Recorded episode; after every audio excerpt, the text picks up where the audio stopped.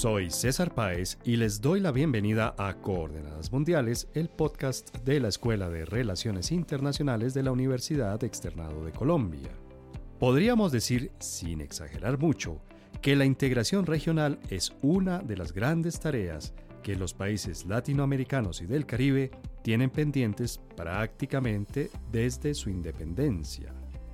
Una tarea ambiciosa, loable y por supuesto conveniente, pero que sigue pendiente, aunque no por déficit de iniciativas. Desde el Congreso Anfictiónico, las diferentes iniciativas que ha habido para que nuestros países logren integrarse han sido numerosas y variadas. La variedad ha estado dada, en primer lugar, por los temas alrededor de los cuales se ha buscado coordinar acciones y abrir fronteras. Desde los puramente económicos, como el comercio y la inversión, hasta los eminentemente sociales, como la migración, pasando por los políticos, como la seguridad y la autonomía regional. La variedad también ha estado definida por el alcance y la composición geográficos del proceso. Hemos tenido iniciativas que abarcan toda Latinoamérica y el Caribe, Mesoamérica, Suramérica, los países andinos, el Cono Sur, etcétera, etcétera. La ideología también ha sido un factor importante que ha dado identidad e impulso a algunos procesos de integración. Los gobiernos de corte liberal han buscado una integración económica a partir del comercio, la inversión e incluso la movilidad laboral.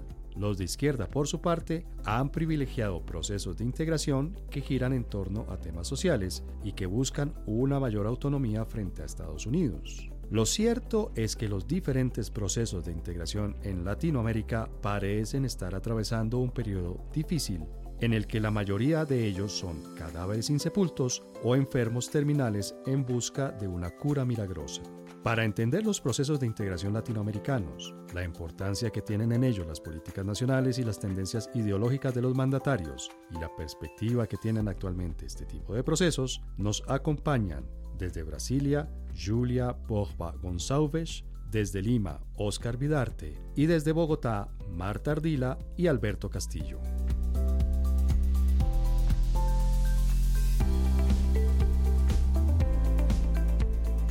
Bueno, en Coordenadas Mundiales hoy tenemos un panel muy internacional, muy latinoamericano. Julia Borba, Julia, ¿en dónde estás en este momento? Hola, buenas tardes a todos. Me encuentro ahora en Brasilia, acá en Brasil. Y que, bueno, ah, no, bueno, esto no tiene mucha importancia, pero estás en Brasilia.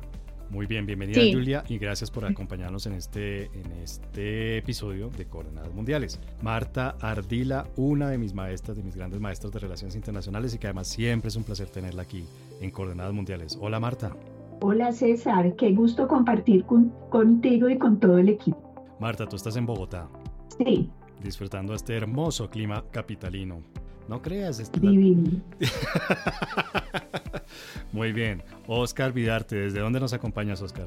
Hola César, hola a todos, Julia, Alberto, Marta, muy buena amiga mía, desde Lima, desde la Universidad Católica del Perú. Bueno, y nos explicabas, Oscar, que mientras estás en la grabación, eh, afuera, en la universidad, están en una actividad cultural. Sí, lo que sucede es que acá en la, en la universidad los jueves de 12 a 3 de la tarde son los jueves culturales que de cultura no tiene mucho, sino que los alumnos pueden hacer cualquier actividad, entonces hacen actividades de todo tipo y en este momento tengo una, parece que tengo un festival de baile aquí debajo mío, así que con cualquier ruido extraño les pido mil disculpas. Nada, nada, eso le pone un poco de ritmo, le imprime un poco de ritmo a esta conversación. Y finalmente Alberto Castillo, hola Alberto, ¿dónde estás tú?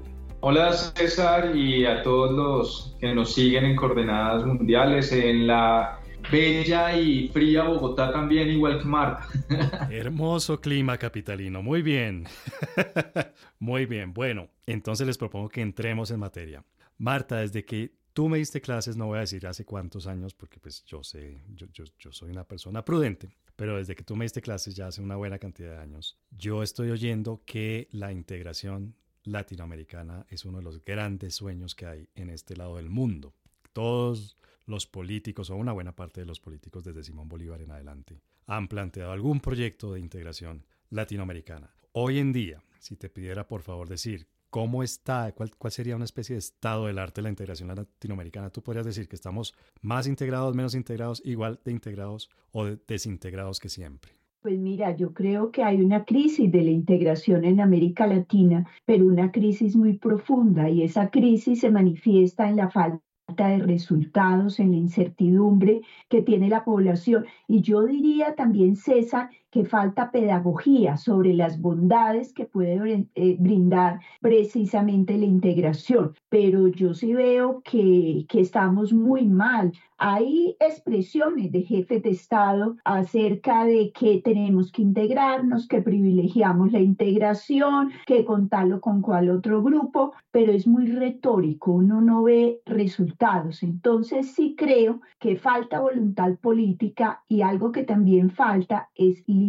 Oscar, ¿tú concuerdas con Marta? Porque estaba pensando mientras Marta nos daba su respuesta, que tú que estás en Lima, en Perú, obviamente estás en un país que está pasando por un momento mm, convulsionado, inestable políticamente. ¿Qué tanto deja la política nacional espacio y energía y voluntad, como nos decía Marta, para pensar en el tema de la integración? ¿Será que nuestros países no pasan tantas cosas tan rápido en cada uno de nuestros países que no hay realmente tiempo ni energía para buscar esa voluntad política de la que nos habla Marta? Sí, tu pregunta es súper interesante porque creo que complementa lo que decía Marta, además de esta crisis del multilateralismo, que no es solamente regional, pero creo que en nuestra región se expresa de manera muy, pero muy dura en los últimos tiempos. Creo que también existe un contexto político y económico que no favorece la cooperación y mucho menos la construcción de pues, de redes de integración. Un contexto político pues muy difícil, no solamente en el Perú, lo hemos visto en Chile, lo hemos visto en Colombia, lo vemos también hoy en Ecuador, hace poco en Bolivia, un poco para centrarme de repente en la área andina, que es el que más me interesa, pero podríamos extenderlo a Venezuela, también a Argentina. Contextos políticos muy difíciles, pero también una coyuntura económica muy compleja, regional. En este momento, según los datos del Fondo Monetario Internacional, de la CEPAL, probablemente América tiene la región emergente en el mundo que menos crece. Y el impacto económico de los últimos años, sumado a lo sucedido en la pandemia, durante la pandemia ha sido muy duro. En esas circunstancias, cuando tiene situaciones políticas y económicas complejas, difícilmente nuestros gobiernos pueden priorizar espacios de, de, integración. Y si a eso le sumamos, le sumamos pues circunstancias coyunturales, por ejemplo, lo que ha pasado ahora con el desconocimiento del gobierno de Colombia y de México, de la presidenta de Perú, pues la situación se hace mucho, mucho, mucho más difícil, ¿no? Entonces yo creo que no es un buen momento para pensar en integración y esto termina siendo irónico porque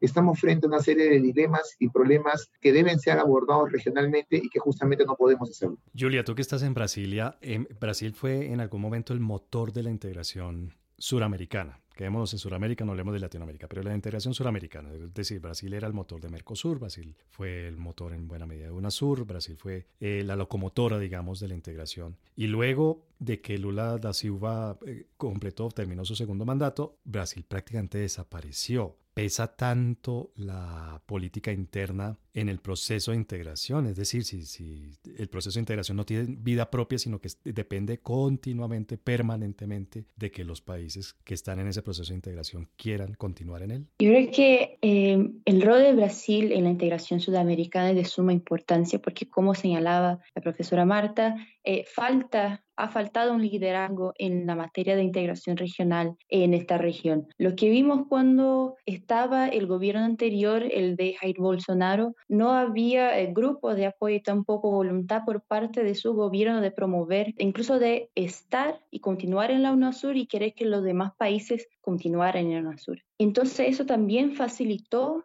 que surgiera algunas eh, instancias para como que sustituir el rol de UNASUR en la integración regional, como vimos que es el caso de PROSUR, que no fue una instancia, un mecanismo eh, liderado por Brasil, sino que más bien impulsado por Chile, por Colombia también, y eso de cierta forma no ha sido capaz de eh, promover una integración a largo plazo, pensando en los desafíos comunes que tenemos como región. Y ahora con la vuelta de Lula se habla mucho eh, de retomar el rol de Brasil como un cierta forma protagonismo regional, retomar los esfuerzos para regresar a la, UNASUR. Pero digamos, el, esa pausa que hubo del liderazgo brasileño no fue solamente con Jair Bolsonaro, sino que también con la misma Dilma Rousseff. Ella, pues, digamos que era del mismo partido de Lula da Silva, era su heredera, si se quiere, la continuación del gobierno de, de da Silva en el poder. Ella también se marginó un poco, ¿no? Digamos, abandonó ese liderazgo regional.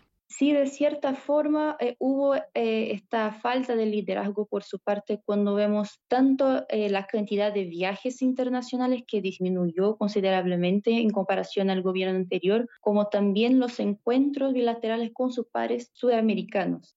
también es importante señalar que a partir de 2013 Brasil estuvo muy marcado por las jornadas de junio que cambia la dinámica política interna en Brasil. Entonces la oposición a partir de ahí como que gana más peso político y es más capaz de imponer su agenda e incluso eh, trabar un poco eh, la agenda del gobierno y eso se refleja de cierta manera en la política exterior. Y de esa dinámica de política interna, Alberto, pues eh, digamos que en Colombia uno no sabe si sorprenderse, si si, no sé, salir corriendo porque pasan tantas cosas tan rápidamente. En, en la práctica, en la realidad, a pesar de todo eso que sucede en Colombia, en la, política interna colombiana, ¿qué tanto tiempo, qué tanta energía, qué tanta voluntad queda por parte de los mandatarios colombianos para impulsar procesos de integración? Bueno, yo creo que el liderazgo eh, existe y también el buscar tener una presencia y tener ese liderazgo, por ejemplo, en procesos multilaterales, posiciona también a los, a los mandatarios, ¿no? Entonces creo que siempre la carta del multilateralismo es una carta fundamental que todos los mandatarios juegan y a la hora de lograr, ¿no? Que esa carta sea efectiva, es ahí es donde ponemos el cuestionamiento. Por ejemplo, eh, claro, se puede decir, lo decía Julia, ¿no? Con,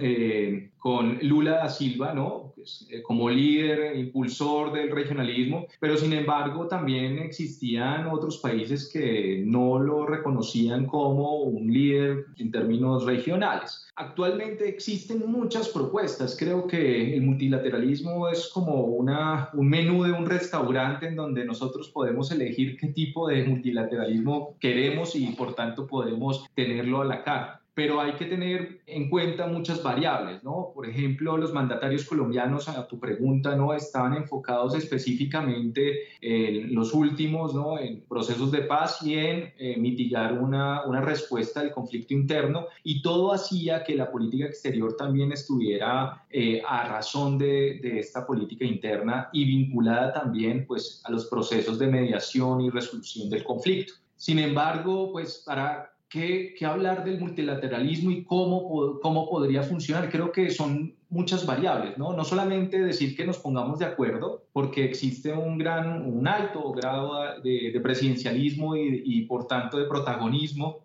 de los líderes en este sentido, pero también tenemos que ver que cuando funcionó y creo que la experiencia, bueno, adicionalmente de otras como la IRSA o o la Organización de Estados Americanos en su momento, pues eh, UNASUR que funcionó, fue cuando Estados Unidos, por ejemplo, también dejó espacio a América Latina para poder repensarse y poder alinear, ¿no? Entonces creo que son factores que determinan y ahora los países están pensando, César, pues en, en dar frente a sus crisis, ¿no? no solamente medioambientales, sino sus crisis sociales, políticas, ¿no? lo hablaba también con Oscar el tema de, de Perú, eh, que prioriza una política externa totalmente alejada pues, a, este, a este propósito regional. Claro, y precisamente ah, en ese contexto que nos acaba de plantear Alberto, Marta, yo recordé un concepto que tú me enseñaste en clase aquí en la Universidad Externado, que fue interméstico. Y lo traigo a colación porque la pregunta que, te propongo que nos ayudes aquí a, solucionar es si la ideología de cada uno de los, em, de los eh, gobernantes que están en el, en el momento en el poder es una, digamos, un motor de integración o por el contrario la ideología es la gran trampa de la que no ha podido escapar la integración en América Latina? Pues mira, yo creo que uno de los problemas que ha tenido precisamente los procesos de integración en América Latina y los organismos multilaterales es una ideologización, es decir, los grupos regionales han estado muy ideologizados y eso hace que se dificulten, que se creen entonces unos con una, el ALBA por un lado, por otro lado la Alianza del Pacífico, es decir, tremendamente ideologizados, unos priorizan en el Estado, otros priorizan en el mercado. Entonces, el, la integración latinoamericana requiere de un pragmatismo. Ahí sería interesante poder aprender un poco de la unidad africana o poder aprender de los países del sudeste asiático, de la ASEAN, que son tan tremendamente pragmáticos. Entonces, yo sí creo que hay un elemento que es el factor humano, como nos diría la teoría de las relaciones internacionales, es decir, las preferencias, las creencias, las ideas que tienen los jefes de Estado. Y eso hace que la variable cambio de gobierno sea tan importante. Puede que haya una serie de elementos estructurales, pero mientras no tengamos unas instituciones fuertes, no tengamos una política de Estado continua frente a un tema como integración, como multilateralismo, eso hace que lo coyuntural tenga mucho peso y eso hace que elementos internos también incidan directamente dentro de ese ámbito interméstico de interacción entre lo interno, lo externo, lo externo, lo interno, frente a un tema tan importante como es la integración. Entonces yo sí creo que los factores internos influyen, también creo que el factor humano, repito, influye muchísimo. Entonces hay elementos que hay que tener en cuenta. Oscar, pero yo también recuerdo que en algún eh, episodio de Coordenadas Mundiales, un colega nuestro que es peruano, Aldo Olano, nos, nos resaltaba que en Perú ha habido una especie de división entre, entre temas que son de gobierno y temas que son de Estado, y que en esos temas que son políticas de Estado, que tienen continuidad sin importar quién esté en el gobierno, estaban las relaciones internacionales del, del Perú y estaban las relaciones políticas y económicas internacionales del Perú. Eso sigue siendo válido hoy en día, digamos, el Perú sigue teniendo aislado, por decirlo así, de lo que sucede en política interna, su diplomacia, su política exterior, su comercio exterior, sus inversiones, etcétera, etcétera. No es que esté aislada de la coyuntura política y el mejor ejemplo es que, por ejemplo, en los últimos tiempos hemos tenido una política exterior bastante reactiva o para hacer frente a la crítica internacional contra el gobierno de Castillo, cuando lo llamaban marxista-leninista, la, la, Cancillería trató de demostrar que no era un presidente marxista-leninista, o en la actualidad, que básicamente la Cancillería está defendiendo lo que parece defendible, que son las violaciones a los derechos humanos que ha cometido el actual régimen de Dina Boluarte. Así que eh, no es que está aislada, pero que lee mucho la coyuntura y muchas veces actúa pues de manera reactiva hacer frente a necesidades que tienen los, los gobiernos de turno. Pero también es cierto, a pesar de eso, que como decía el profesor Olano, creo que de la década del 90 con el fin de la Guerra Fría las reformas que se iniciaron en la década del 90 durante el gobierno Fujimori, se ha mantenido cierta línea. Hay ejes que se mantienen en los últimos 30 años. Por ejemplo, la apertura comercial, a pesar de tener gobiernos como García, Humala, Castillo, todo este eje se ha continuado, con algunas variaciones y políticas distintas, pero se ha continuado. La, la alineación con la potencia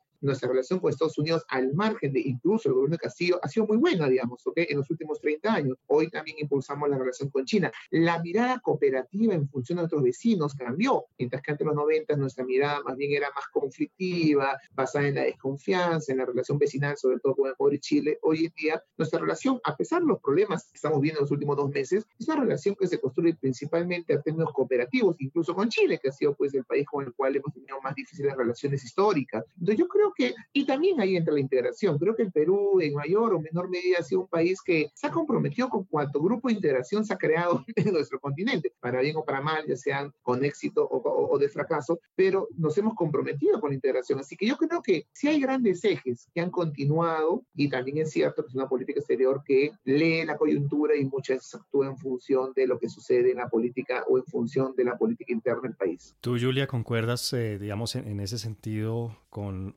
Oscar, es decir, Brasil también ha mantenido una política exterior eh, de Estado, porque también yo recuerdo que cuando yo estudiaba me enseñaban que Planauto era un ministerio, era el sitio, digamos, de la política exterior, era el sitio en el que se decidía incluso la política exterior independientemente de quién estuviera, si fuera la presidenta o el presidente. ¿Eso sigue siendo cierto hoy en día? ¿Hay esa autonomía? ¿O también la política exterior está, digamos, sujeta a los vaivenes del, del, gobierno de turno en Brasil. De cierta forma, hay grandes rasgos en la política exterior de Brasil que representan una política exterior de Estado y continuidad en el tiempo pese los cambios de gobierno. Eh, yo creo que el gobierno anterior eh, de cierta forma representó una ruptura en eso porque la decisión presidencial, primero hay que recordar que eh, en Brasil quien formula la política exterior es el presidente actuando también en conjunto con el Ministerio de Relaciones Exteriores de acá, el, el Itamaraty. Y lo que se demostró en el gobierno pasado es que hubo una ruptura donde las preferencias del presidente sí influenciaron en, la agenda de política exterior de tal forma de que presentamos una postura antimultilateral que no, que no condice con la política, la trayectoria de política exterior de Brasil, una aversión hacia eh, el proceso de integración regional que es que está en, en, nuestra Constitución Federal, es un objetivo de nuestra Constitución Federal. Eh, por lo tanto, yo creo que lo que nos enseñó, hay que tomar como una gran lección del, del gobierno anterior, es que la política exterior también debe ser una política de Estado aunque sí pueda representar los intereses del gobierno que fue electo. Y Alberto, en ese sentido de, digamos, de, de, de, alrededor de qué o qué es lo que impulsa la política exterior y qué es lo que impulsa los procesos de integración. Hasta ahora Aquí en este episodio hemos hablado de temas económicos, o hemos mencionado más bien temas económicos como el comercio, la inversión, etcétera, etcétera. Pero pareciera haber una nueva agenda, una nueva agenda en América del Sur, por ejemplo, y creo que en América Latina también, por supuesto. Hay temas ahora de migración, que es algo que me parece que, que como tema interno de la región es algo relativamente nuevo. Obviamente estamos hablando de migraciones de, de diferentes países hacia países latinoamericanos. El caso obviamente más conocido es el de Venezuela, pero hay otros también. Estamos hablando de temas de energía, estamos hablando de temas de ambiente, estamos hablando de esa emergencia, esa aparición de nuevos temas más allá del comercio y la inversión. A tu modo de ver, puede generar más integración, puede facilitar la integración o, por el contrario puede ocasionar que se distraiga la atención y sigamos en esta retórica infinita e inacabable. Yo soy un poco pesimista precisamente en este tipo de, de agendas, ¿no? Creo que coincido plenamente. De, un proceso de integración tiene que ser pragmático, es decir, tiene que darse sobre políticas y además de eso, planes y programas duros para que haya precisamente un gran compromiso, si no quedaríamos siempre en esos procesos de, integración discursivos, ¿no? En donde, eh, claro, está, siempre está bien, ¿no? En los procesos de, diálogo, de conversación, de encuentro, pero de ahí a acciones puntuales, pues no, no quedan. Creo que adicional, ¿no? Se han dado diferentes modelos y existe en el, en el mundo existen muchos modelos y procesos de integración vinculados, por ejemplo, a temas de infraestructura, a temas económicos, a temas de seguridad también, ¿no? Sin embargo, pues eh, claro, los, los problemas que, que, actualmente aquejan a los países latinoamericanos van un poco más, más allá, ¿no? Y la agenda internacional, donde los, los, los eh, actuales eh, líderes, ¿no? Como puede ser, por ejemplo, eh, Lula, puede ser Petro, puede ser Boric en, Chile, pues está con, otro tipo de agenda, ¿no? Por ejemplo, la lucha contra el cambio climático, la transición energética también, los procesos, por ejemplo, de transición o el, el desarrollo económico. Sin embargo, pues volvemos a lo mismo, ¿no? Es decir, volvemos a esas agendas que siempre han estado y que se terminan replicando y hay un concepto, ¿no? Que es una copia como de, los modelos ya existentes y se da ese isoformismo institucional, de multilateral de otras regiones y de otros, eh, de otros momentos históricos que no sirven. Es decir, nosotros tenemos que dejar de pensar eh, finalmente que todo, todo el modelo externo nos va a encajar de manera adecuada. ¿no? Y también debemos de dejar que a través de los discursos o a través de, ejemplo, eh, esa narrativa, ¿no? Pues vamos a lograr generar una cohesión. Aquí se tienen que dar precisamente, y yo también soy de una corriente en donde hay que establecer conceptos claros, comunes, empezar a, a entender si tú le preguntas a alguien de, de Chile o de Brasil o de México, de Perú, que entiende por transición energética, te va a decir una cosa diferente. Y dentro de sus políticas también tendrán unas políticas internas internas diferentes para lograr eh, luchar eso. Entonces, al final, creo que yo, pues, en este sentido, este tipo de agendas son importantes, son necesarias, pero para, para, lograr llegar a ese punto, primero tenemos que tener unas alianzas más fortalecidas y en donde exista, ¿no? Finalmente unas políticas duras, ¿no? Y eso pues lleva a que cuestionemos, por ejemplo, el cambio climático como un tema de seguridad también, podría ser. Claro. Marta, esta respuesta que nos da Alberto yo diría que está muy en línea con lo que uno en relaciones internacionales conoce como funcionalismo, neofuncionalismo, es decir, hay que encontrar un tema, ojalá de, algo que sea muy pragmático, que, en el que se den resultados eh, en un plazo relativamente corto y eso va a hacer que el proceso de integración funcione mejor y continúe desarrollándose y ampliándose. Pero también uno ve que había un estancamiento de la integración. ¿Tú crees como Alberto que habría que volver a temas fundamentales?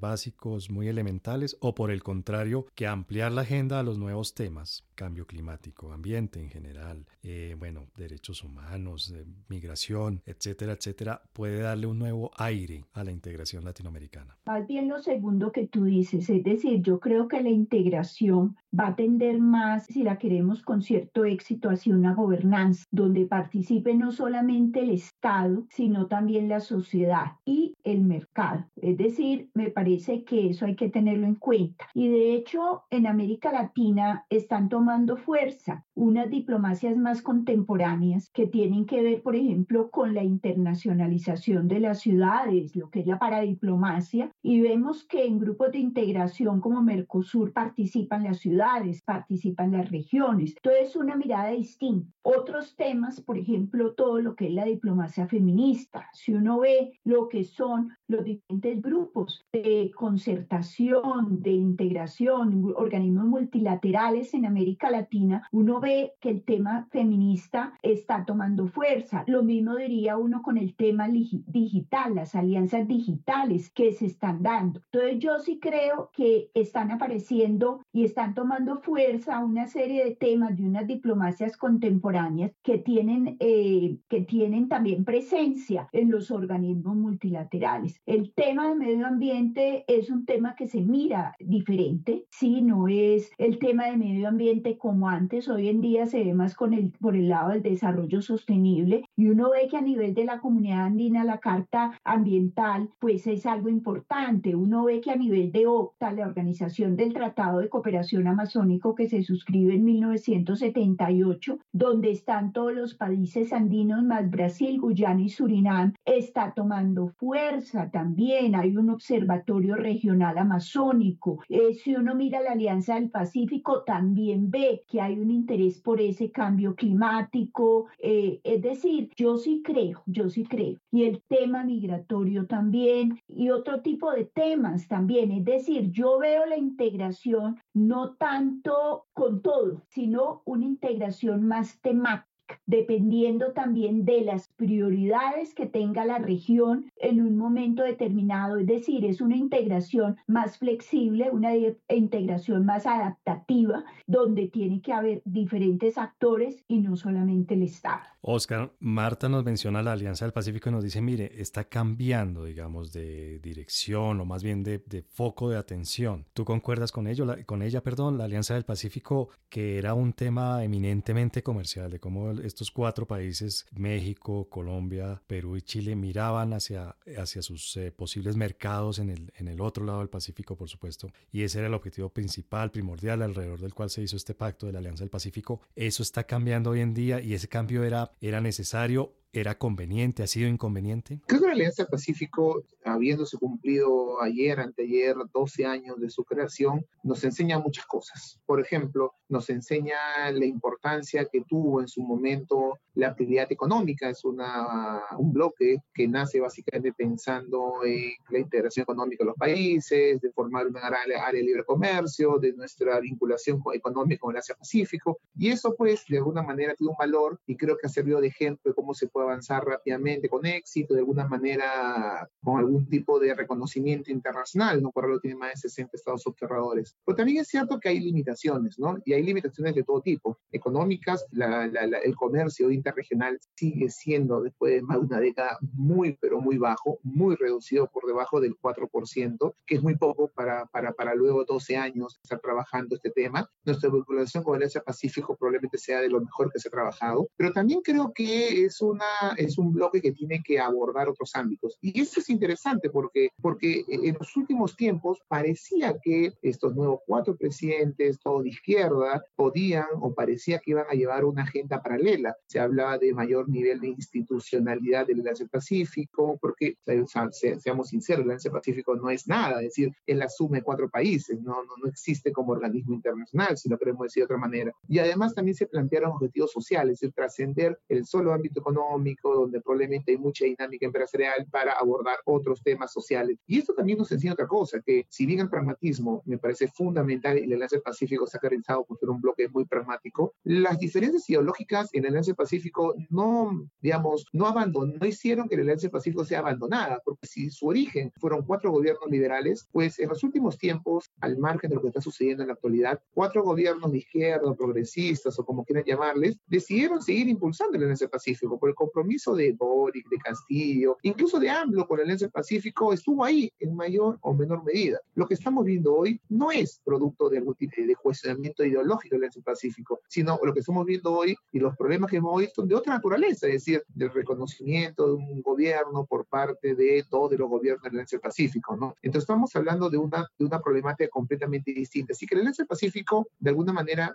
nos enseña mucho. Ahora, también es cierto que el Enlace Pacífico no está al margen de los problemas que hay en la región y de los problemas económicos. Dicho sea paso, su avance en los últimos 5, 6, 7 años ha sido mucho menor a lo que fueron sus primeros 5 años. Y creo que el Enlace Pacífico también se ha visto envuelta en, una, en un contexto, como decía hace ya algunos minutos atrás, político y sobre todo económico, pero muy difícil, ¿no? Porque ahora el Enlace Pacífico tiene que avanzar sobre acuerdos nuevos, mientras que avanzar sobre acuerdos bilaterales económicos preexistentes hizo que la Alianza del Pacífico avance mucho más, mucho más rápido, ahora más bien su avance es mucho más lento en un contexto político y económico muy, pero muy difícil. Así que yo creo que es el contexto del Alianza Pacífico, es la realidad que nos enseña mucho en materia de política internacional.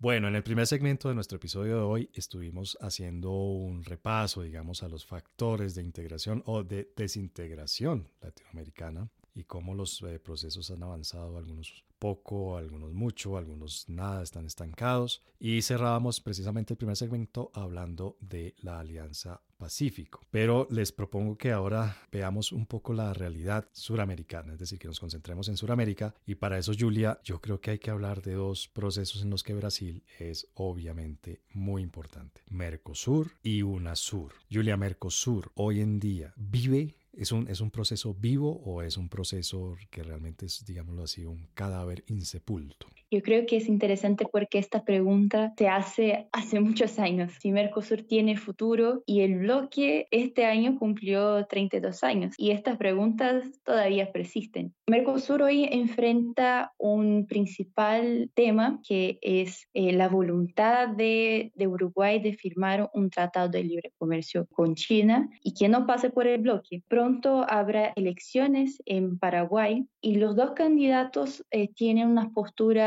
eh, comparten una postura de fortalecer el bloque. Entonces, lo que observamos en la coyuntura actual de Mercosur es, eh, son posturas favorables a su fortalecimiento. Lula recién regresó de, del viaje a Portugal y Madrid, donde reafirmó su compromiso con la firma del acuerdo Mercosur y Unión Europea. Y, por, y también eso demuestra la voluntad de su política exterior de retomar estos espacios de integración. En su discurso durante la toma de mando, como se dice acá, señaló que eh, la retomada del protagonismo de Brasil, tanto en la región y en el mundo, pasaba por el fortalecimiento de Mercosur y de UNASUR. Por lo tanto, hay este, el primer enfoque, el primer nivel, lo que podemos llamar de Mercosur, y el segundo sería el eh, reingreso en UNASUR y la retomada del diálogo con los demás países de la región, justamente para que puedan, puedan volver a la UNASUR. Pero lo desafío también que se enfrenta en esta materia es saber qué tipo de institucionalidad va a retomar en la UNASUR y qué temas van a ingresar en la agenda. La coyuntura actual eh, es totalmente distinta a la que observamos eh, la de 2008 cuando fue creada UNASUR. Y tú, Alberto, precisamente en eso último que menciona Julia sobre UNASUR,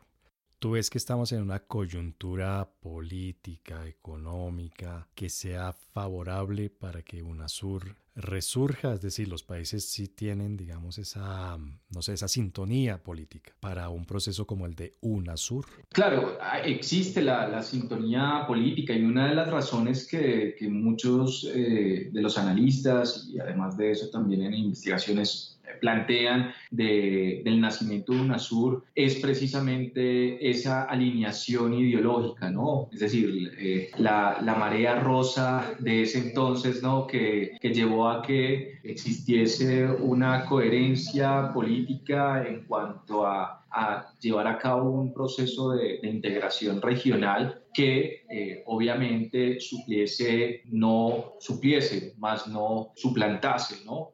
algunos de los, de los procesos. Y precisamente eso es uno de los elementos que existen, a lo que se aúna precisamente con el presidencialismo, con la participación, la política exterior muy vinculada pues a, los jefes de, gobierno y no tanto una política de Estado, pues lleva a que este momento sea un momento idóneo y adecuado creo que lo que se avanzó en, en, UNASUR, ¿no? Y ahí es donde esa agenda que más se desarrolló, pues fue una agenda de, de, seguridad, por ejemplo, en Mercosur, una agenda económica, y ahí se empezó a ampliar, ¿no? Se empezaron a ampliar otro tipo de agendas muy importantes y empezaron también a tener algo muy interesante y es una sintonía y, y diálogo entre las diferentes, entre los diferentes procesos regionales que establecía ya eh, como una gobernanza regional de cooperación y de complementariedad. Pero, sin embargo, pues existen a, a, día de hoy algunos elementos que generan tensión y dificultad para poner un proyecto regional. Por ejemplo, está el tema de Venezuela, está el tema de Perú. Por tanto, existe también, aunque haya una coherencia ideológica, pues existe también una falta de cohesión política entre los países eh, miembros que dificulta también la toma de decisiones en bloque. Se vio, por ejemplo, en época de, de pandemia que realmente como cuando teníamos que actuar en bloque ¿no? y negociar en bloque, pues cada, cada estado hizo eh, una negociación unilateral, cada estado veló por sus propios intereses y por tanto no existe también una agenda, como lo comentaba Julia, una agenda económica eh, clara, ¿no? en donde pensemos en bloque y no solamente con miras a un rédito político o con miras a tener también eh, pues un beneficio para promover eh, precisamente una postulación de un partido u otro. Finalmente, la institucionalidad, es decir, eh, de, la, de la organización, para lograr que las decisiones que se tomen y se adopten pueda llevar a una coordinación entre los estados, que ahí es donde también nosotros fallamos y es una, una revisión que se hace ¿no? de los procesos de regionales en la actualidad. Yo creo que existen aquí ahora lo que nos tenemos que preguntar es realmente qué tipo de, integración o de organismo regional necesitamos y, por qué, ¿no? Porque tenemos Mercosur, tenemos la Comunidad Andina de Naciones, tenemos Alianza del Pacífico, tenemos otro tipo de, espacios de concertación y diálogo también entre los más altos niveles, entonces, ¿qué tipo de, de integración? Y también, ¿no? UNASUR, yo soy un fiel convencido y además de eso, pues mi investigación doctoral fue sobre UNASUR, así que la defiendo también, ¿no? Porque ha sido un, gran proceso, pero sin embargo es muy importante generar esa agenda común, ¿no? Que tenemos. Y de ahí ya ampliamos a otros temas, ¿no? Y de ahí generamos otros comités y otras agendas, que es lo normal que sucede, ¿no? Sí, Marta, precisamente esto que Alberto nos menciona, yo creo que vale la pena que regresemos, nos volvamos a salir de América del Sur, es decir, dejemos por ahora Mercosur, UNASUR, Comunidad Andina de Naciones nuevamente de lado y nos volvamos a salir al ámbito latinoamericano. Esta marea roja, perdón, rosa que mencionó Alberto, incluye a México, es decir, el el, presidente Andrés Manuel López Obrador, pues es un presidente que viene de, Morena, que es un partido que uno puede catalogar de izquierda, creo, sin mayor dificultad. Y uno esperaría que un presidente mexicano, por lo que significa México en la región, por lo que significa política económica demográficamente, México en la región, y con un presidente que hace parte de esta llamada María Rosa, sería un país que estaría más eh, abierto, más eh, sintonizado con los demás países de América Latina. Tú que eres una gran conocedora de México, ¿estás de acuerdo con eso que acabo de decir? ¿O más bien pareciera que Andrés Manuel López Obrador está un poco incómodo con América Latina y tiene sus ojos, los ojos de su política exterior puestos en otras latitudes? Pues mira, eh, uno lo que ve es que a Manuel López Obrador no le interesa mucho la política exterior. Él dice que la, una la mejor política exterior es una buena política interna, pero tiene un canciller Ebrard que es el que asume precisamente esas, esas funciones en materia de política exterior y que es relativamente activo. Yo pensaría que en ese orden orden de ideas, por ejemplo, México asumió un gran liderazgo cuando tuvo la, la, la presidencia de la CELAC, resucitó la CELAC y jugó un papel ahí muy importante. Luego la presidencia de la CELAC pasa a Argentina y hoy está en el Caribe insular. Entonces, yo sí creo que, que Manuel López Obrador, porque pues es el jefe de Estado en México, pues ha tenido una política exterior muy de la mano de, de su canciller, que es el que ejerce la función de liderazgo en materia de política exterior. Sin embargo, pues México es un país que continúa muy apegado a lo que son sus relaciones con Estados Unidos. Al fin y al cabo, más del 85% de sus exportaciones se dirigen a ese país y muy pocas a América Latina. Entonces, eso hace que pues tenga un norte muy claro, que es Estados Unidos, un país limítrofe con una frontera de más de 3.200 kilómetros, donde ya se ha generado confianza entre los sectores empresariales de ambos países. Entonces, perdón, yo que, perdón que te interrumpa, pero yo además sumaría esos dos temas que son que, que, que confirman o reafirman lo que tú estás diciendo y son el tema del narcotráfico y el tema de las migraciones. Claro, pero la política migratoria mexicana la fija Estados Unidos, eso no hay la menor duda y eso ha sido muy claro dentro de la Alianza del Pacífico. Los países de la Alianza del Pacífico no requieren visa para entrar a México, sin embargo algunos colombianos les han puesto una serie de obstáculos cuando ingresan al país azteca y, y ha sido un tema muy sensible. Incluso en estos días va a haber una reunión México-Colombia para tratar precisamente el tema migratorio, lo mismo que va a haber una reunión México-Colombia para tratar el tema de drogas. Entonces, yo diría que sí, claro, lo une mucho el tema migratorio, el tema de drogas muchísimo. Entonces, ahí está, pero México también tiene una presencia activa en otros organismos multilaterales regionales, por ejemplo el proyecto Mesoamérica, donde están nueve estados mexicanos del sur de México, donde está todo Centroamérica, República Dominicana y Colombia. Y ahí temas como la infraestructura, el medio ambiente juegan un papel fundamental. El sector empresarial tiene un papel muy activo y México siempre se ha interesado mucho por el tema de cooperación hacia Centroamérica, incluso cuando existía el grupo de los tres que hoy en día ya no existe porque Venezuela se retiró, siempre el GAN, el grupo de alto nivel de cooperación, lo presidía México. Entonces, es decir, hay una relación muy orgánica de México con Centroamérica que tiene sus orígenes históricos en todo lo que fue la capitanía de Guatemala. Claro, y Julia, tú sobre Brasil, sobre Lula, dirías que es algo así como el, como el, reflejo en negativo de esto que nos acaba de decir Marta, es decir, eh, podemos esperar un Lula muy volcado hacia el exterior, con una política exterior que es, que es protagonista de su gobierno? Es decir, ¿esperamos un Lula igual de internacional que el que conocimos en sus dos mandatos anteriores? Sí, yo creo que sí, e, y aún más en este gobierno, porque como señalado por el relatorio del grupo de transición de, del gobierno de transición del grupo técnico de relaciones exteriores, que eso fue un relatorio publicado en diciembre del año pasado. Este relatorio presenta un extenso diagnóstico sobre la situación, el panorama de la política exterior de Brasil y que Brasil eh, había sido omitido de los principales temas internacionales, temas que son importantes para la propia inserción internacional de Brasil. Entonces Lula tiene como objetivo rescatar la imagen de Brasil que se, se vio muy perjudicado por el gobierno anterior por sus posturas anti-multilateralista, por su postura anti-integración regional, incluso de fomentar conflictos con sus vecinos fronterizos entonces tiene como un objetivo de su gobierno eh, rescatar la imagen de Brasil. Y es importante también recordar que antes que asumiera como presidente, Lula ya había viajado a Egipto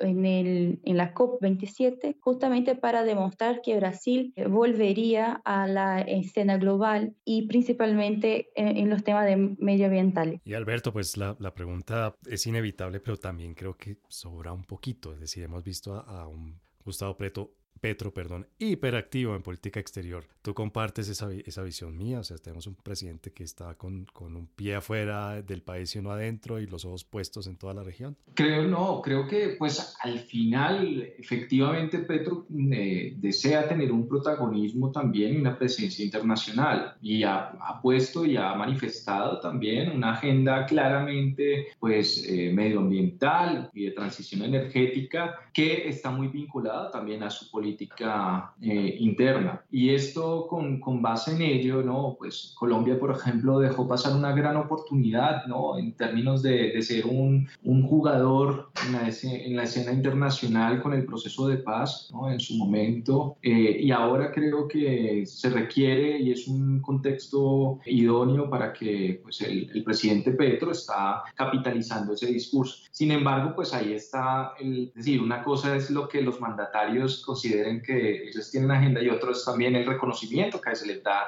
a ellos en, la, en el escenario internacional. Sin embargo, lograr, eh, y eso pasa también con Lula y Brasil, ¿no? lograr el reconocimiento como líderes regionales en una agenda regional en donde involucre también intereses de otros estados, pues esa es la dificultad, ¿no? Pero sin embargo, hemos visto un presidente que ha dejado, pues, por ejemplo, eh, muchos comentarios con su discurso ante Naciones Unidas, además de eso tenido una participación específica, ha resaltado el Acuerdo de París, Escazú también, de, la Amazonía, de la protección medioambiental, eh, y ha llevado también, ¿no?, con como se ha planteado aquí también otros elementos como la política exterior feminista, generando diálogos con otros países, por ejemplo, que han elaborado como México, como Chile, pero también europeos. Así que, claro, el posicionamiento se, se basa en, en, la idea del reconocimiento, en poder capitalizar también esto y tener una legitimidad y una voz ¿no? que sea escuchada. Así que se está realizando este proceso con una agenda,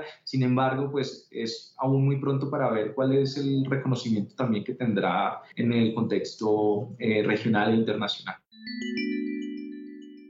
La recomendación bibliográfica de Coordenadas Mundiales.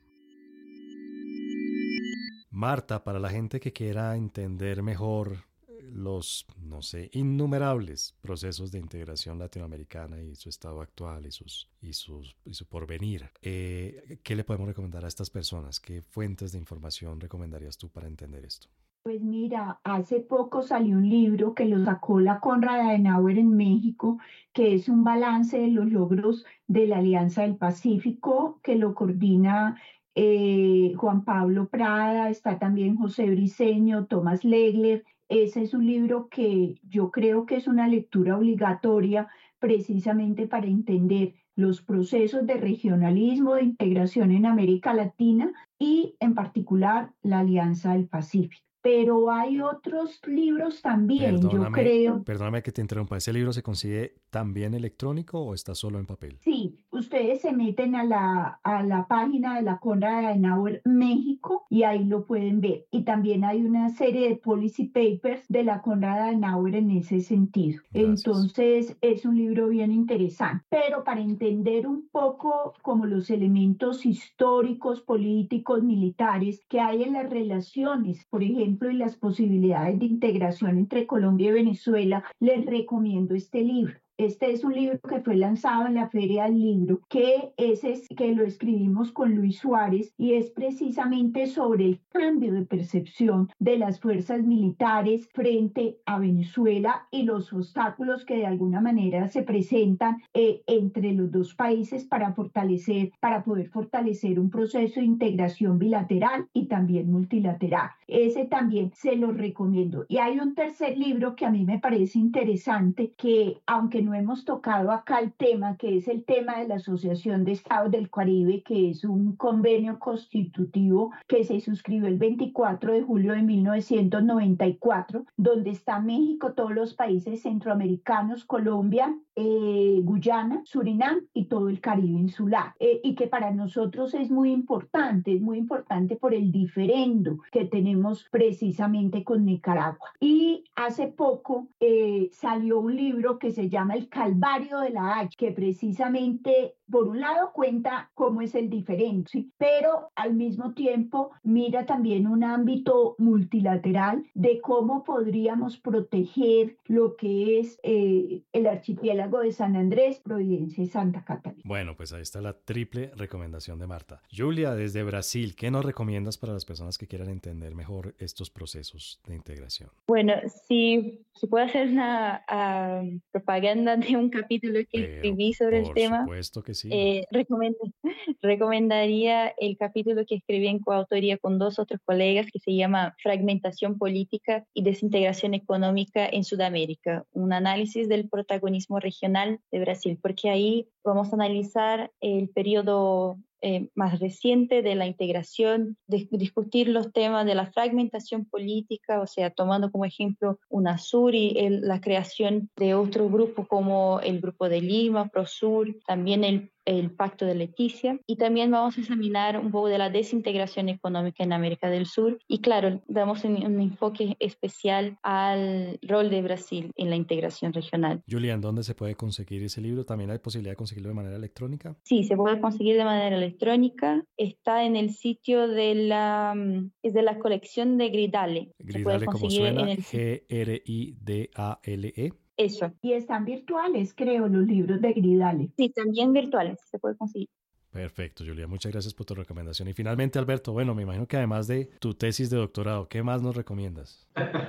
Sí, pues también hago autobombo porque muchas veces el, el, tema no nos leemos ni nos, ni nos citamos, así que algunos artículos precisamente he intentado trabajar sobre la confianza y la integración, ¿no? Un elemento que, que establece, así que lo encuentran en el repositorio electrónico eh, disponible. Y, y, bueno, más allá de, de también dar algunos, algunas instituciones, ¿no? Creo que ya Gridales me parece tiene bastantes recursos también. CRIES en Argentina también eh, sacan eh, con revistas en pensamiento propio, la Fundación Carolina, ¿no? también con el, profesor Sanabuja y algunos autores como Closa, como eh, Busan, Bieber, es decir, tratar de, de, buscar un enfoque más, más crítico ¿no? de, de estos procesos de, de integración.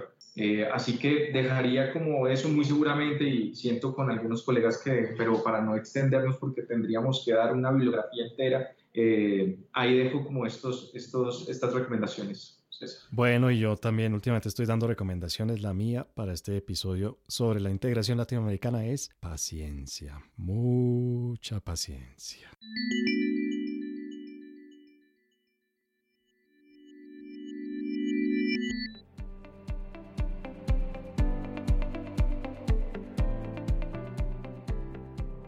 Bueno, pues un episodio muy, muy, muy interesante en el que aprendí un montón y espero que la gente que nos escucha también se haya, haya obtenido aquí una imagen interesante, amena y muy rica en el término de riqueza de información y análisis sobre los diferentes procesos de integración en América Latina con unos invitados de lujo. Julia, gracias por acompañarnos desde allá, desde eh, Brasilia.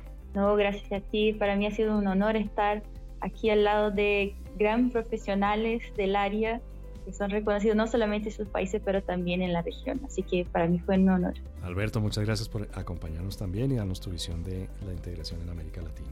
A ti, César, y a toda la comunidad del externado y de esa facultad que le tengo mucho cariño, a los profesores e investigadores, a Marta y a Julia, de verdad que es siempre un placer cuando quieran estoy disponible y gracias por abrirnos este espacio. Bueno, y por supuesto a mi maestra Marta Ardila, que espero que se haya sentido, Marta, espero que te haya sentido hoy orgullosa de que yo en este episodio me acordé de algo que tú me enseñaste hace muchos años, bueno, algunos años. Intermes. Qué bueno, César, muchísimas gracias por la invitación. Fue un placer haber compartido esta mesa con Julia, con Alberto, con Oscar, de verdad que fue una maravilla. Y quiero aprovechar también para invitarlos al tercer Congreso de Gridale que se va a llevar a cabo en, en, Sao Paulo, en Brasil, los días 13, 14, 15 y 16 de junio del año en curso. Es decir, este es un grupo de reflexión sobre integración América Latina, Unión Europea